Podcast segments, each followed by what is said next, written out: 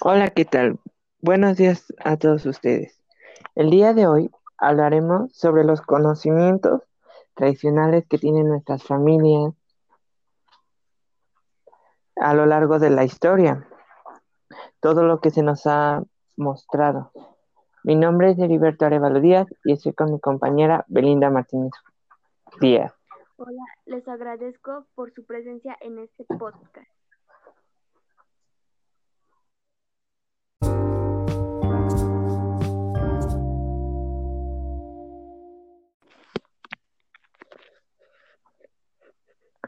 Para dar inicio, el día de hoy hablaremos sobre la elaboración del obispo que se produce aquí en el municipio de Tenancingo. Voy contigo, Belinda. Ok, Jerry. desde la antigüedad, mm, los antiguos pobladores de Tenancingo tenían la idea de que en una tripa de cerdo meter carne molida con algunas especias, lo cual después lo cocinaban y ya creaban el obispo aunque en la actualidad ya sea ya sea hecho esta idea pero con más y más cosas ya que han metido más especias pasas algunos piñones almendras y se ha este actualizando la idea del obispo. Ya incluso hay diversos tipos de obispo. Claro que sí. Ahora en la actualidad todo fue por una presentación de un platillo a uno de los presidentes antiguos cuando surgió este platillo llamado obispo. Y sí, como comentas, era me, surgió de meter carne molida a una tripa de cerdo con lo que era este clavo, comino y carne molida y algún picante, lo que era chile manzano. Ahora en la actualidad ya encontramos sus variantes en el mercado que aquí tenemos. Este platillo lo podemos encontrar en, dos presentaciones, el normal y el especial, que es este con almendras, frutos secos y demás. Y claro que sí, es un proceso que no fue de la noche a la mañana. Tuvieron que experimentar durante mucho tiempo para llegar a lo que hoy es ese, es ese platillo que nos representa a nivel nacional.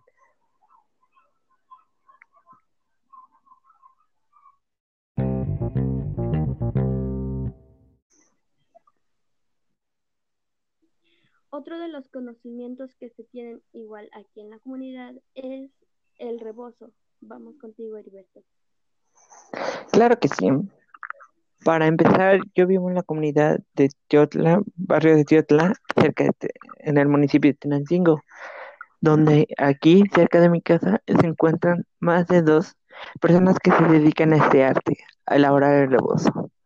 A lo que ha podido observar al pasar, es de que este proceso es muy largo, a lo que se lleva un proceso de 20 días aproximadamente ya que entre ellos se hacen las múltiples veces de teñir, estirar.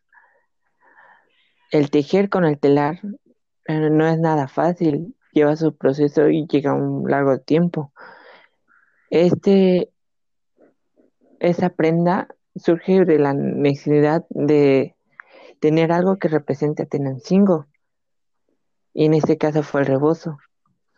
En la actualidad, todas las personas más bien principalmente mujeres, tenían que salir con un rebozo. Y eso todavía lo vemos con las personas adultas, que para salir siempre andan cargando su rebozo. Al igual en Quintanancingo se festeja el Día del Rebozo, que es el 29 de septiembre, el cual ese día se ponen puestos donde venden diversos rebozos, tanto diferentes tamaños como colores. Al igual se hace una actividad el cual postulan a una reina, me parece, en esa actividad.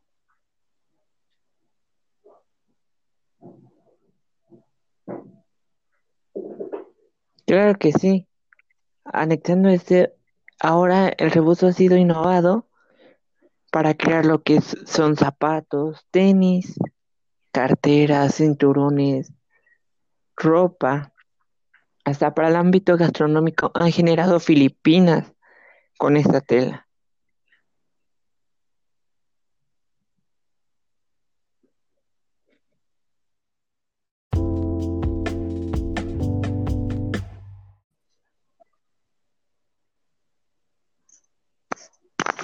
Dando continuidad a este programa, hablaremos sobre el conocimiento que tenemos sobre la siembra de maíz.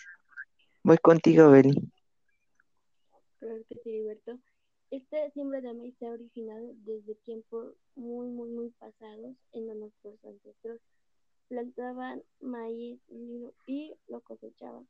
Posteriormente del maíz se fueron haciendo diversos platillos como por ejemplo la tortilla, el cual este, este producto ha generado muchas y muchos alimentos, como por ejemplo las enchiladas, los chilaquiles, etcétera. Al igual también derivado del maíz se vienen productos para elaborar ya sean los tamales, etcétera, este Claro que sí. De hecho, a mí me tocó vivir desde que era desgranar ese maíz para poderlo sembrar con mis abuelos. Mis abuelos lo sembran principalmente en los meses de que era junio, julio. En se hacían surcos ah, con un caballo, que, que, que los surcos son unas pequeñas, son hacer que la tierra se haga más blanda para su fertilización. Esto se hacía como tres veces antes de su plantación. Era de que ver cómo los caballos araban la tierra y luego en su cuando se plantaban se colocaban maíz separadas de un metro aproximadamente. Junto a esto se sembraban frijoles para evitar que las plagas se comieran al maíz.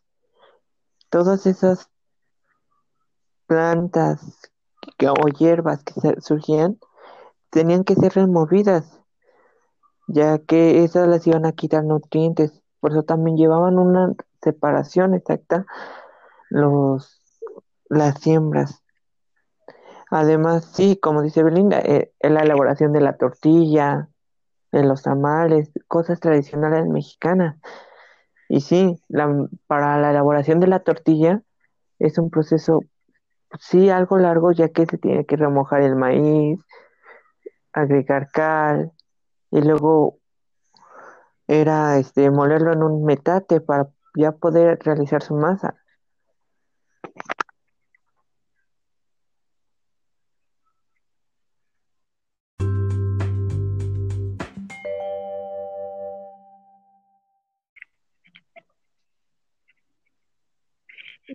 Continuando con los conocimientos. El siguiente es sobre las hierbas medicinales. Vamos contigo, Heriberto. Claro que sí. Estas hierbas medicinales a lo largo de la historia mexicana, antes de que surgieran los antibióticos, medicinas y demás, eran muy empleadas. Todavía nuestras abuelitas son personas que las empleaban. Y era el caso de la manzanilla, que que nos lo daban cuando teníamos dolor de, estómago, que para calmar la acidez. También era el caso de la hierbabuena para el mismo caso, de que luego nos dolía el estómago y esas no las daban.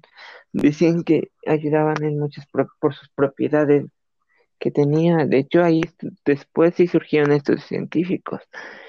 Otras hierbas medicinales son las bugambilias, que, que son flores que se preparaban en té para tomarlas y cada una tenía una función diferente, que era curar a los demás. Claro que sí, Heriberto. Y como tú bien dices, hay muchísimas hierbas medicinales, como por ejemplo el, el aloe vera, el cual esta planta tiene la capacidad antiinflamatoria y se utiliza en diversos productos de higiene, al igual que también hay una que se llama cola de caballo. Esta planta es como un concreto, como su tallo es como un concreto, el cual es especialmente conocida como cititis u otras infecciones de aparato urinario.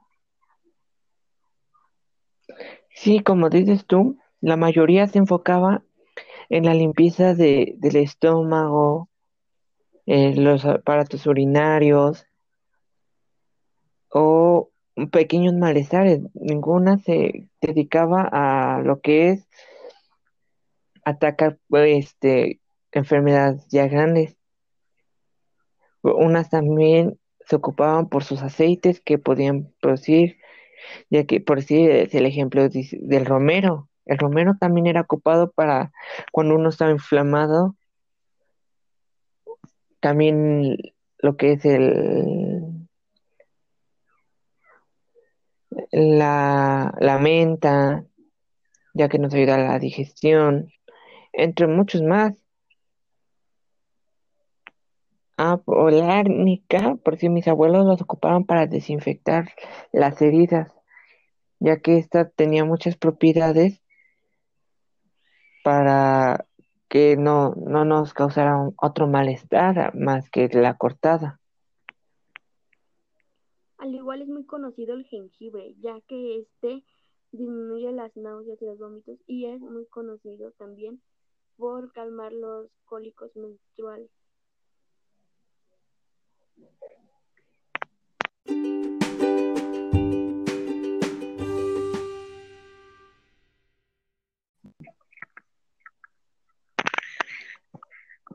Como último punto, hablaremos sobre la elaboración del pan en la comunidad de San Miguel Tecomatlán. Voy contigo, Beli.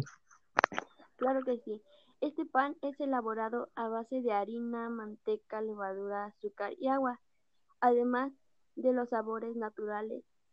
este pan se lleva al horno de barro que se calienta con leña de encino y de ahí toma parte de su característico sabor. Actualmente cuentan con formas y sabores variados, como los cocoles de anís, piloncillo, nata, naranja, canela, queso, entre otros sabores.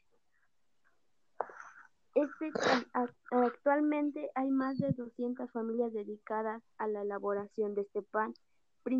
Inicialmente al, al elaborarlo solamente se hacía el consumo mismo de la misma familia. Ya posteriormente decidieron comercializarlo con más personas. Se hizo muy famoso este pan. Tienes razón. Ahora el más común que vemos de, esa comunidad es el de chocolate, pero también existe el de nuez y sus pequeños tamaños que ya son llamados cocoles.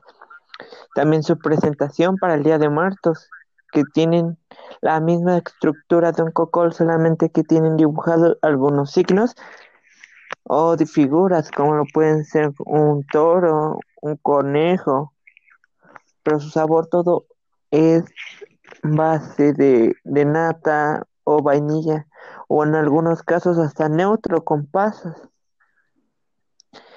Eh, este conocimiento también debe de haber llevado un gran tiempo, ya que no, no es cuestión de experimentar, es cuestión de experimentar una tras vez hasta que nos llegue a lograr ese objetivo que buscaban, que era elaborar un pan distinto a los demás.